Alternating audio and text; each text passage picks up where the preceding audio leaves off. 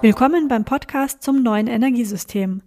Hier geht es um die Energiezukunft und darum, die Klimaerwärmung auf 1,5 Grad Celsius zu begrenzen. Über 300 Menschen haben im Forschungs- und Demonstrationsprojekt C-Cells gemeinsam eine Blaupause entwickelt, wie die Energiewende sich neu organisieren muss, nämlich zellulär, partizipativ und vielfältig umgesetzt. In dieser Ausgabe spreche ich mit Professor Gerd Heilscher. Er ist Professor für Energiedatenmanagement dezentraler regenerativer Energiesysteme an der Technischen Hochschule Ulm und Leiter der Smart Grids Forschungsgruppe. Ja, hallo, lieber Gerd. Ich freue mich, dass wir heute das Gespräch führen können. Welche Rolle hattest du denn mit deinem Team bei C-Sales? Erstmal so zur Einordnung für unsere Zuhörer und auch in der ganz klassischen Länge 60 Sekunden Elevator Pitch. Na, da muss ich mich aber beeilen. Also, ich leite hier seit 15 äh, Jahren eine Smart Grid Forschungsgruppe. Und äh, was wir hier machen, ist vor allem zu schauen, was eigentlich äh, Verteilnetzbetreiber verändern müssen, um ein intelligentes Netz aus ihrem jetzigen Netz zu äh, erhalten. Ja? Und von daher waren wir einer der wenigen Teilnehmer ähm, in äh, C-Cells, die querbeet ja, in ähm, wirklich allen Teilprojekten dabei waren. Das war eine ziemliche Last. Ja. Ähm, aber ähm, hat natürlich wirklich auch das abgebildet, was wir machen. Ja, also von Teilprojekt 2 ähm, da ganz am Anfang zur Internationalisierung der Ergebnisse, ja, ähm, über die Erstellung im Teilprojekt 3 jetzt, ach, jetzt wären es aber keine 60 Sekunden mehr. Ja? Lassen wir den Teil. Macht nichts. Wir kommen, glaube ich, auf die Themen nachher auch zurück, genau. beziehungsweise vielleicht auch jetzt gleich zurück. Stichwort Dezentralisierung. Das ist ein Begriff, der ist in aller Munde. Das ist eines der vier Ds der Energiewende. Was ist denn in deinen eigenen Worten dezentrale Energieversorgung, von der wir jetzt bei C-Cells immer so viel gesprochen haben und bei der auch so viel gemacht wurde? Hm. Also zuallererst, ähm, ich glaube, dass wir alle noch nicht wissen, was dezentrale Energieversorgung am Ende eigentlich bedeutet. Ja, ich glaube, wir sind hier an so einem Punkt wie vor vielen Jahren, wo aus diesem Telefon, wo noch eine Schnur dran war, ähm, so ein mobiles Telefon wurde und plötzlich ähm, ja viele, viele weitere Dinge. Bei mir war es das erste, dass man damit auch Musik hören konnte. Ja, ich konnte Musik mitnehmen. Ähm, ja, und heute na, telefonieren ist Nebensache. Ich glaube, meine Kinder telefonieren gar nicht mehr damit. Ja. Die machen alles mögliche andere damit und wir selber ja auch. Ja. Und in der Weise glaube ich eben, dass sich unsere Energieversorgung verändert und wir deswegen auch dieses Thema Dezentralisierung noch nicht vollständig durchdrungen haben. Ja. Also manchmal ist ja auch so ein Bild wie von dem von der Raupe, ja, die einfach noch nicht weiß, dass sie ein Schmetterling wird. Aber um äh, trotzdem mal ähm, die paar Schritte dieser Raupe zu erklären, wir hatten äh, und haben ja zu einem, zumindest zur Hälfte noch, ähm, vor allem zentrale Kraftwerke, also wenige hundert große Kraftwerke, die bis jetzt unsere Energieversorgung, äh, insbesondere die in diesem Stromnetz, sichergestellt haben. Ja. Ja, dann gibt es jetzt einen Klimawandel. Das, glaube ich, ist jetzt irgendwie bei allen angekommen, ja? ähm, selbst in der USA wieder. Also von daher wie begegnen wir diesem Klimawandel? Also da müssen wir natürlich, gerade auch in Deutschland, wo wir so viel Kohleanteil noch haben, ähm, der natürlich CO2 die rausstößt und die, die Stromversorgung ja einer der größten ähm, Klimaverschmutzer ähm, ist, die müssen wir verändern. Und von daher haben wir ja schon vor vielen Jahren mit dem 1000-Dächer-Programm ähm, da in den 90er Jahren, haben wir begonnen zu schauen, wie können wir regenerative Energien nutzen. Ja, und regenerative Energien, ja, da gibt es schon lange Wasserkraft, die nutzen wir schon. Ähm, da gibt es natürlich äh, Biomasse oh, in verschiedenen Formen, aber es gibt natürlich vor allem Solarenergie und Windenergie. Ähm, und diese Solar- und Windenergie, die haben wir ganz stark ausgebaut. Im letzten Jahr schon mehr wie die Hälfte unseres Strombedarfs aus regenerativen Energien gedeckt.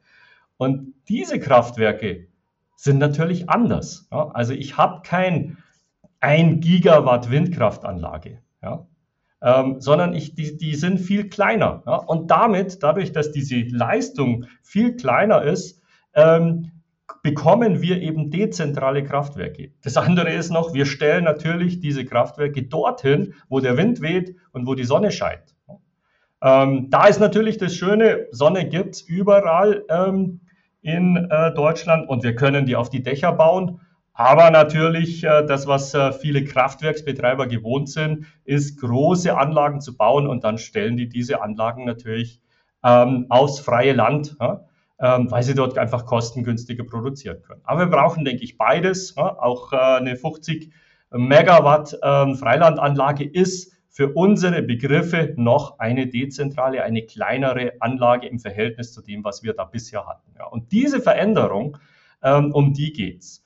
Und ganz besonders, und da komme ich jetzt wieder an den Anfang zurück, ja, was ist dieser Schmetterling vielleicht demnächst, ja, der aus dieser Raupe wird? Ähm, da geht es darum, dass wir die Leute, die wir früher, also uns, ja, als Energieabnehmer bezeichnet hat, ja, und dann mit dieser Liberalisierung des Strommarktes ähm, vor gut 20 Jahren ähm, waren wir dann plötzlich Kunden. Ja? Und das war die erste ähm, Stufe, die diese Energieversorger mitmachen mussten und überlegen, ja, was heißt jetzt Kunde? Ja?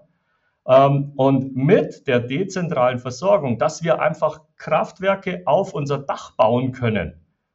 Und auf diesem Dach kommt dann übers Jahr so viel Strom, wie wir drunter brauchen.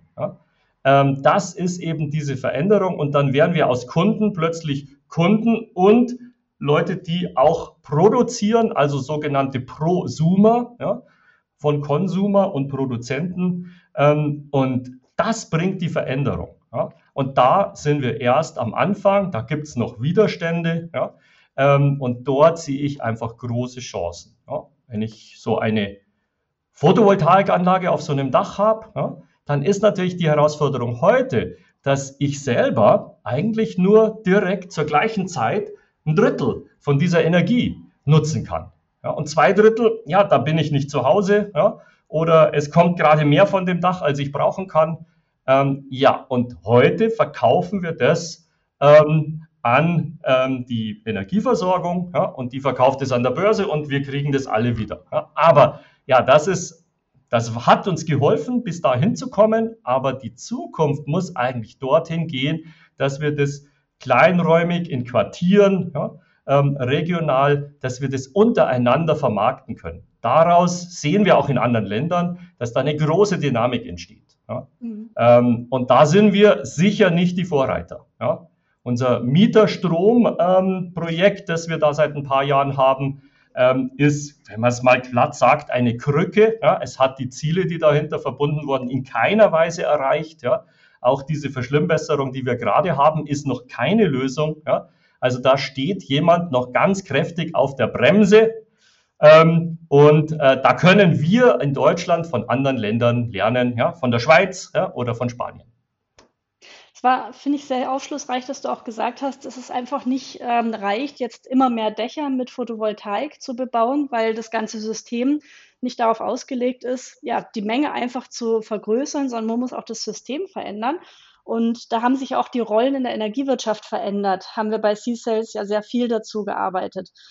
Ähm, insbesondere gucken wir jetzt mal auf die Verteilnetzbetreiber, also sprich diejenigen Firmen, die dazu ähm, ja, dafür verantwortlich sind, dass der Strom von A nach B, B transportiert wird. Was hat sich denn bei denen geändert in den vier Jahren C-Sales? Mhm. Nachher kommt noch die Frage, was muss sich noch verändern? Aber erstmal, was hat sich denn geändert?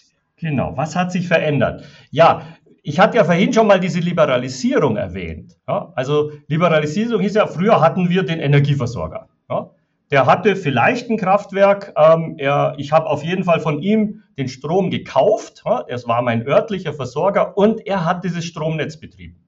Mit der Liberalisierung wurden diese drei Rollen äh, ähm, unterteilt. Also wir haben jetzt eine eigene Firma, die hat Kraftwerke. Wir haben eine andere eigene Firma, die verkauft Strom.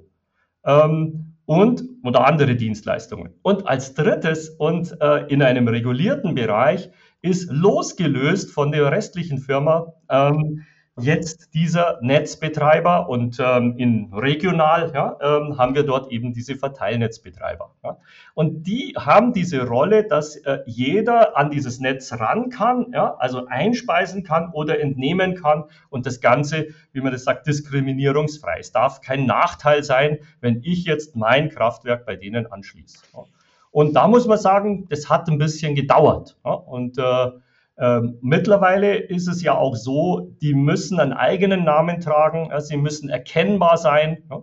Ähm, und das hat sich schon mal verändert. Ja. Wir merken plötzlich, unser Netzbetreiber, da gibt es jetzt irgendwie noch ein anderes Logo, ja, äh, heißt ein bisschen anders. Wer ist das überhaupt? Ja, ging mir auch am Anfang so, kam plötzlich ein Brief von irgendjemand anders. Wer ist das? Ja, äh, wurde aus der LEW die LVN.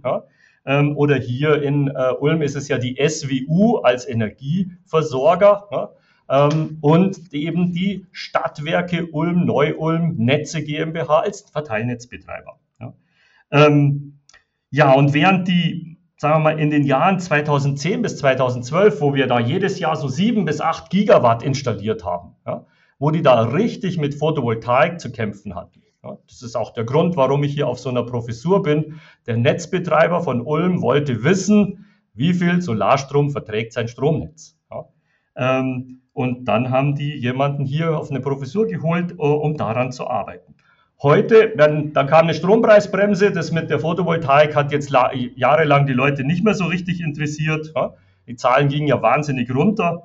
Ähm, jetzt ist es eher eben diese ganze E-Mobilität, wo eben auch sich jetzt die Verteilnetzbetreiber wieder fragen, ja, wenn da jetzt eine neue Last kommt, ähm, und die Leute kommen abends alle heim und laden da gleichzeitig ähm, was ist denn dann mit meinem Stromnetz? Ja, ja mittlerweile zieht das Ganze ja wieder an. Jetzt sind es beide Themen. Ja, dazwischen kamen auch noch das Thema Speicher. Ja, also wenn ich heute eine Entscheidung treffe, ähm, ich baue jetzt für Photovoltaik aus und dann haben die Leute Speicher, ja, vielleicht brauche ich dann gar nicht so viel Ausbau. Ja, und jetzt kommt dann die E-Mobilität dazu. Also da gibt es schon ähm, einige schwierige Entscheidungen und da sind, finde ich, die Verteilnetzbetreiber, die haben das gemerkt.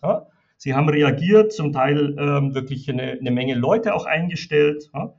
Ähm, aber im Wesentlichen haben Sie auch gemerkt, Sie brauchen mehr Einblick in Ihr Stromnetz. Ja? Mhm.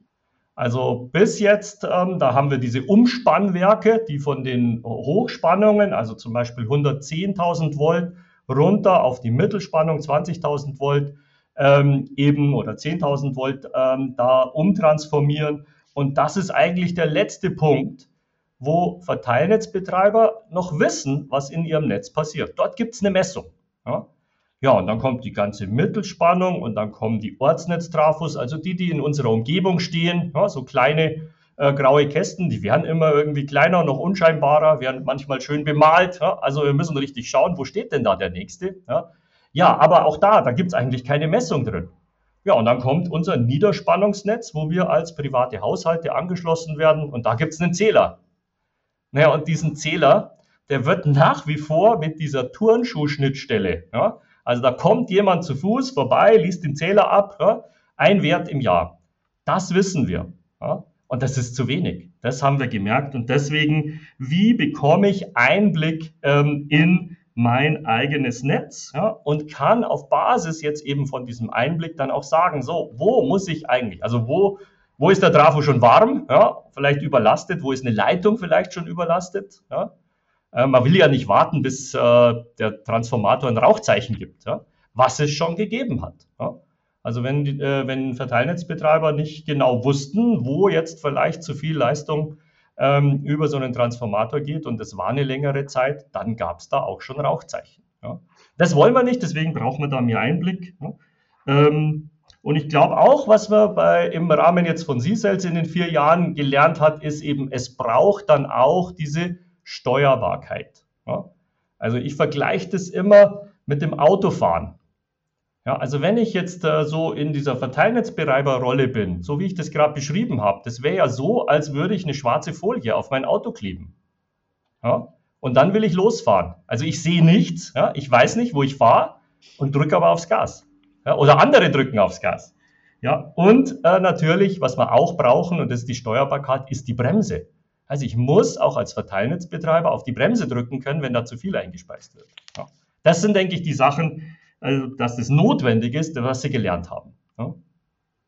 Ja, das klingt, wenn du es so mit den Metaphern erklärst, als würde das auf der Hand liegen und irgendwie ist es dann in der Umsetzung und in den Details ja doch ganz schön knifflig.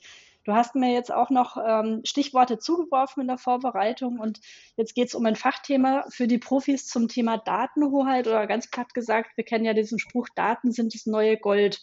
Und hier brennt ja auch was auf der Seele. Um was geht es denn da in dem Zusammenhang? Ja, also wie, wie kriege ich diese Transparenz? Wie kommt die schwarze Folie von dem Auto runter? Ja, wie sehe ich wieder was? Ähm, ja, und da gibt es ein Thema, das natürlich äh, der ein oder andere schon vielleicht gehört hat, und das sind diese Smart Meter. Ja? Also in Deutschland versuchen wir, vielleicht sind wir ein bisschen hinten dran, äh, völlig egal, ja, wir suchen, versuchen seit zehn Jahren eben auch solche intelligenteren Stromzähler, wie wir sie nennen, ja? intelligente Messsysteme in die Haushalte mit mehr als 6000 Kilowattstunden Verbrauch im Jahr ja, oder an jede Photovoltaikanlage, die eben eine Leistung von mehr wie 7 kW hat, zu bringen.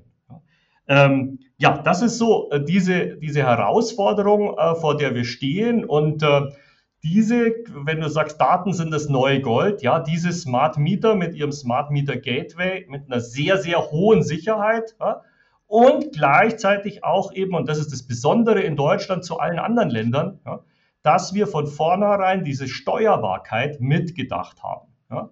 Ähm, und das sind neue Datenkraftwerke, mit denen wir eben diese Information gewinnen wollen, damit diese Folie von, dem, von der Windschutzscheibe wegkommt ja, und auch ein Verteilnetzbetreiber wieder sieht, was in seinem Netz eigentlich passiert ja, und der damit wieder ähm, ja, das Steuer in die Hand bekommt, planen kann, sieht, wo er was verändern muss, ja, ähm, auch informieren kann ähm, und eben, wenn es notwendig ist, irgendwo mal auf die Bremse steigt, also auch ähm, Einspeisern in einem gewissen Teilgebiet von seinem Netz sagt, äh, ihr müsst jetzt etwas eure Einspeisung drosseln, ja. Oder wenn abends alle heimkommen und äh, es vielleicht für das Netz mit der E-Ladung plötzlich zu viel wird, ja, dass man dann auch sagt, ähm, ihr müsst diese Ladung drosseln. Ja. Und wenn wir diese Sachen machen, und das ist ja der große Vorteil, dann können wir mit dem, was heute in dieses Stromnetz investiert wurde, viel länger ja, ähm, viel länger unser Netz betreiben. Wir können diese Einspeisung und wir können die E-Mobilität eben da integrieren, ohne dass der Bagger anrollen muss, um überall nochmal Leitungen in die Erde zu legen. Ja? Und CSELS ist ja jetzt zu Ende, ja, aber wir arbeiten da mit den vielen von den 50 Partnern ähm, fleißig weiter, ja, alle zwei Wochen. Äh, montags abends treffen wir uns in einer Arbeitsgruppe, die nennt sich auch eben Hirn statt Bagger. Ja? Also wie können wir diese Digitalisierung, wie können wir diese Smart Meter und die Steuerbarkeit dazu, wie können wir die nutzen, ähm, damit wir eben nicht den Bagger brauchen oder seltener, ja? weil das Ganze kostet ja letztlich auch Geld. Ja? Also man, der Bagger rollt dann an, die Kabel kommen rein, aber damit steigen natürlich auch die Netzgebühren.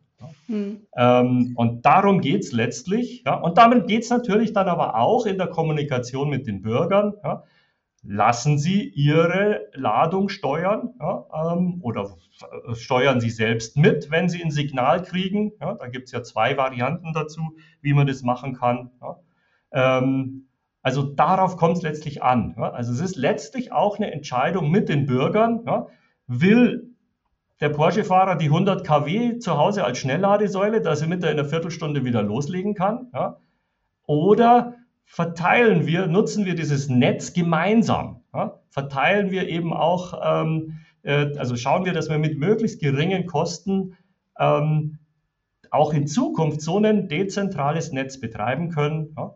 Und dazu gehört eben, und das war ein großes Thema äh, bei, bei C-Cells, eben diese Flexibilisierung von Verbrauch und auch von Einspeisung. Hm? Mhm. Noch eine Fachfrage beziehungsweise eine Fachbegriffssache. Das wird nämlich immer wieder durcheinander geschmissen. Du hast ja vorher schon gesagt, intelligente Messsysteme sind ähm, ein wichtiger Hebel, um diese Transparenz in die Verteilnetze zu bekriegen. Und ein Bestandteil vom intelligenten Messsystem ist ja das Smart Meter Gateway. Mhm. Und ähm, du hast mal gesagt, dass du das eigentlich auch lieber Smart Grid Gateway nennen würdest. Was hat es denn damit auf sich? Ja, also irgendeiner, wir sprechen immer von Smart Mietern, ja, und deswegen heißt das Ding dann eben auch Smart Meter Gateway, ja. Aber ganz ehrlich, was ist jetzt da dran eigentlich wirklich smart? Ähm, also da haben wir auch am Anfang die völlig falschen äh, Bilder gebraucht. Also ein, ein, äh, es ist eben eigentlich nicht besonders smart. Was wir machen, ist, dass wir eben nicht einmal im Jahr einen Wert bekommen, sondern vielleicht jede Stunde oder jede Viertelstunde äh, wissen wir, wie eben der Verbrauch oder die Einspeisung ist. Ja, aber das nennt sich Zählerfernauslesung, gibt es eigentlich schon immer. Ähm, das ist jetzt noch nicht wirklich smart.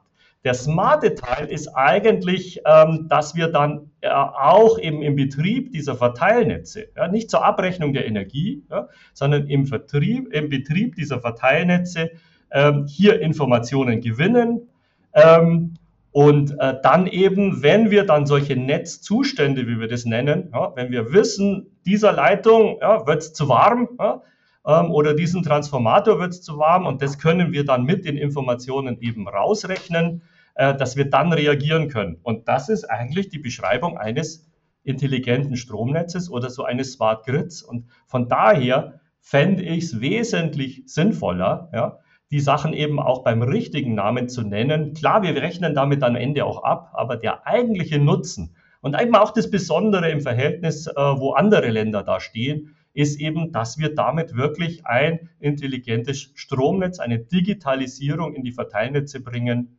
Ähm, und das ist das Besondere dran und deswegen wäre es viel besser, das auch Smart Grid Gateway zu nennen. Dafür nutzen wir es vor allem. Ja.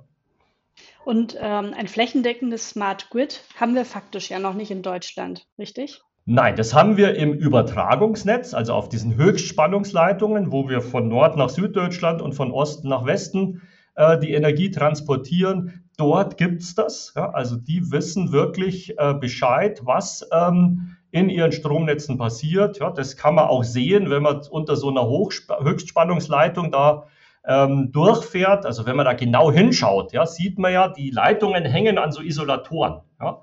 Und wenn da so drei Isolatoren untereinander hängen, dann ist es so eine Höchstspannungsleitung. Und wenn man mit einer Autobahn unter so einer Leitung durchfährt, dann wird da in der Nähe sogar eine Wetterstation stehen. Ja weil man eben dort eben auch an diesen Stellen misst, wie warm ist es, wie weht hier gerade der Wind, weil dort diese Belastung dieser Leitungen abhängig vom Wetter und abhängig von der Windgeschwindigkeit gesteuert wird. Ja? Wir schauen dort wirklich, wie kriege ich dort möglichst viel Energie durch ja?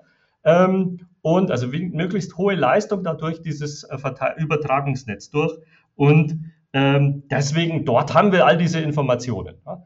Aber wie schon vorhin erläutert, ja, mit schwarzer Folie ähm, und ohne Bremse fährt sich nicht gut. Ja? Deswegen im Verteilnetz brauchen wir das auch und deswegen brauchen wir dort diese Informationen und von daher wäre es wesentlich sinnvoller, das ganze Smart Grid Gate. Mhm.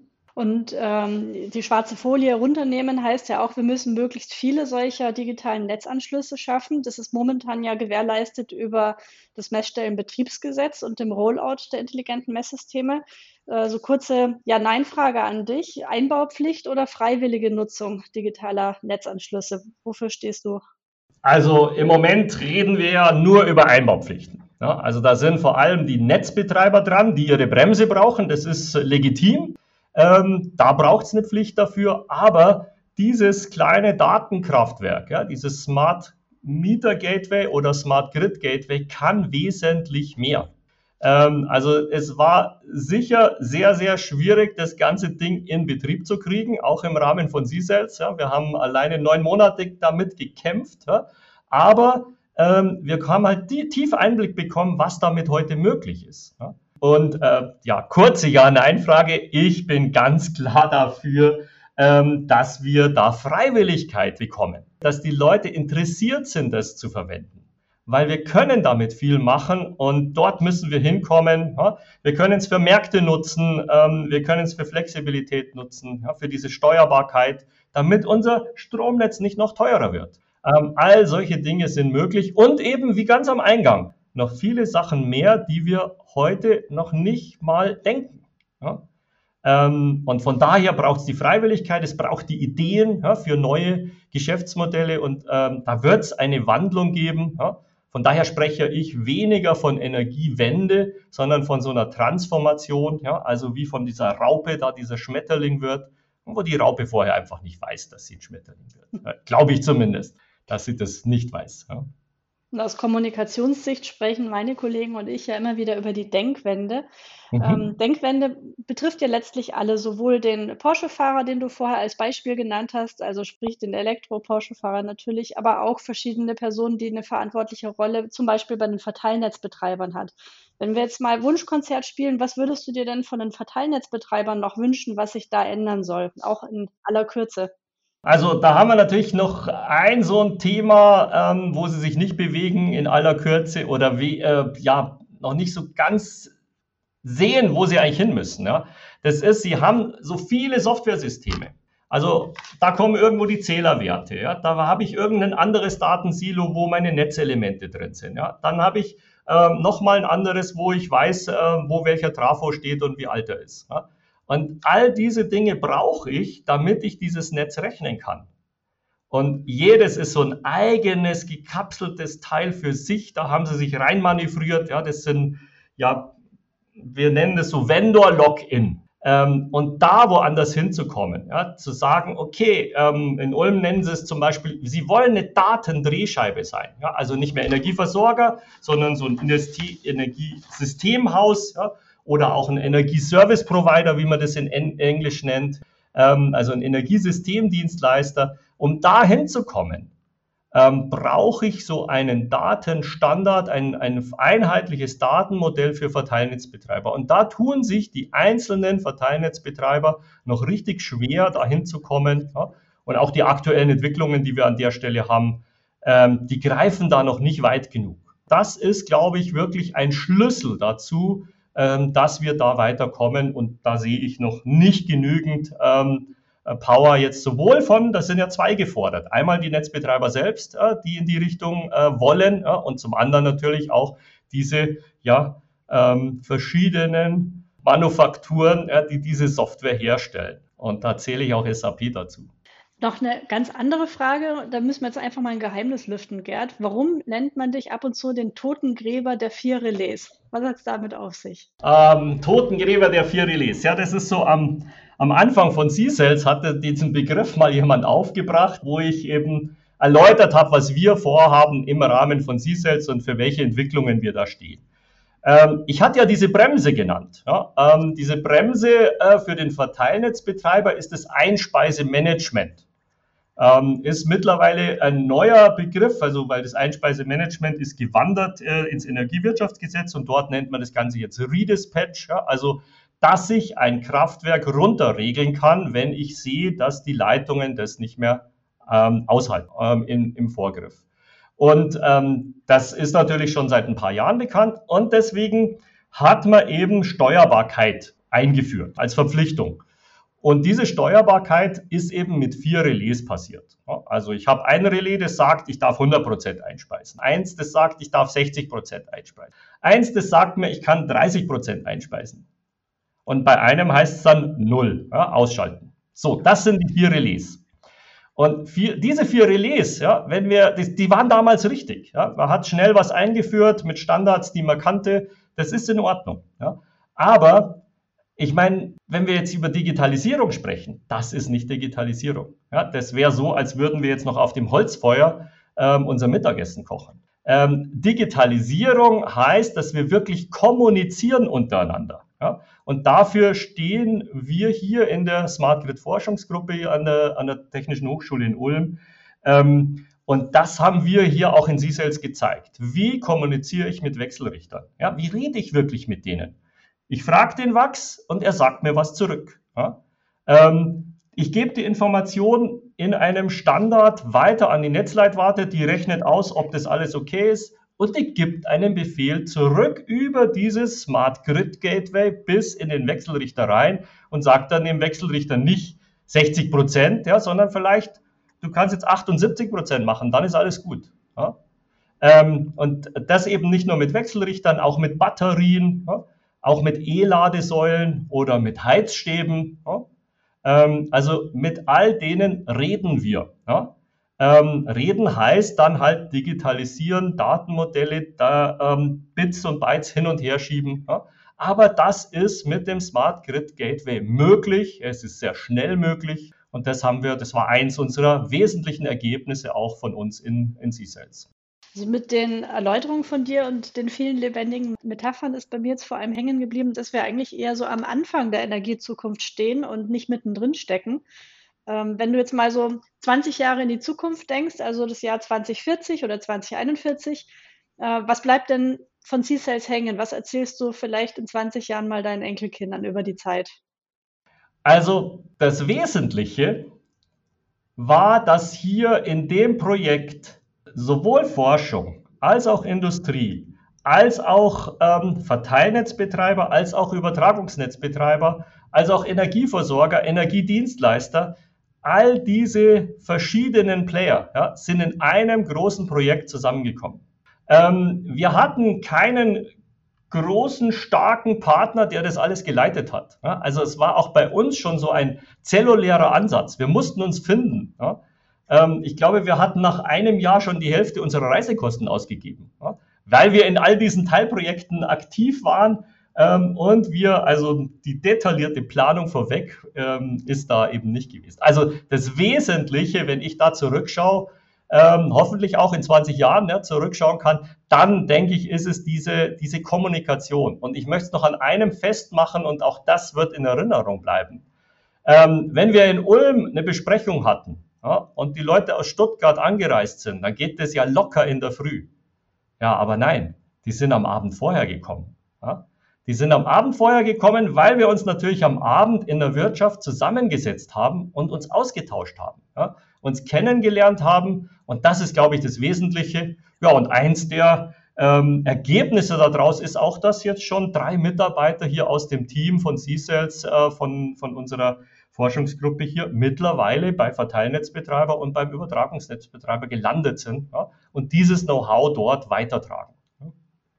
Ja, aber ich freue mich auf den Rückblick und bin sehr gespannt, was wir dann da erreicht haben und was von dem passiert ist, wo ich eben am Anfang gesagt habe, was wir uns, glaube ich, heute noch nicht so vorstellen können. Ja? Also wenn die Bremse mal gelöst ist, ja, wenn die äh, Kohlekraftwerke mal aus sind und abgeschrieben sind, ich glaube, dann kommen wir zu einer Freiheit in der Entwicklung, die wir eben heute nicht haben. Wir haben seit 2013 Strompreisbremse und damit eben auch einen, ja, nicht Stillstand, aber wirklich ähm, die Entwicklung ist nicht so weitergegangen. Wir sind da nicht mehr Vorreiter. Ja. Und da freue ich mich drauf, dass wir das wieder werden. Ja. Die Projekte haben da auf jeden Fall geholfen und diese Gemeinschaft, die dort entstanden ist, dieser Austausch. Auch wir zwei haben uns auf diesem Weg kennengelernt. Ja. Und ähm, ja, hoffentlich werden wir da auch in Zukunft weiter an neuen Projekten da zusammenarbeiten.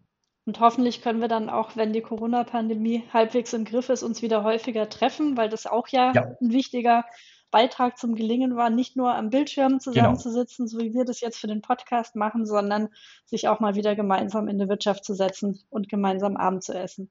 Ganz lieben Dank fürs Gespräch, hat Spaß gemacht und ich habe wieder ganz viel Neues gelernt und wieder in Erinnerung gerufen bekommen. Und bis zum nächsten Mal. Danke dir. Tschüss.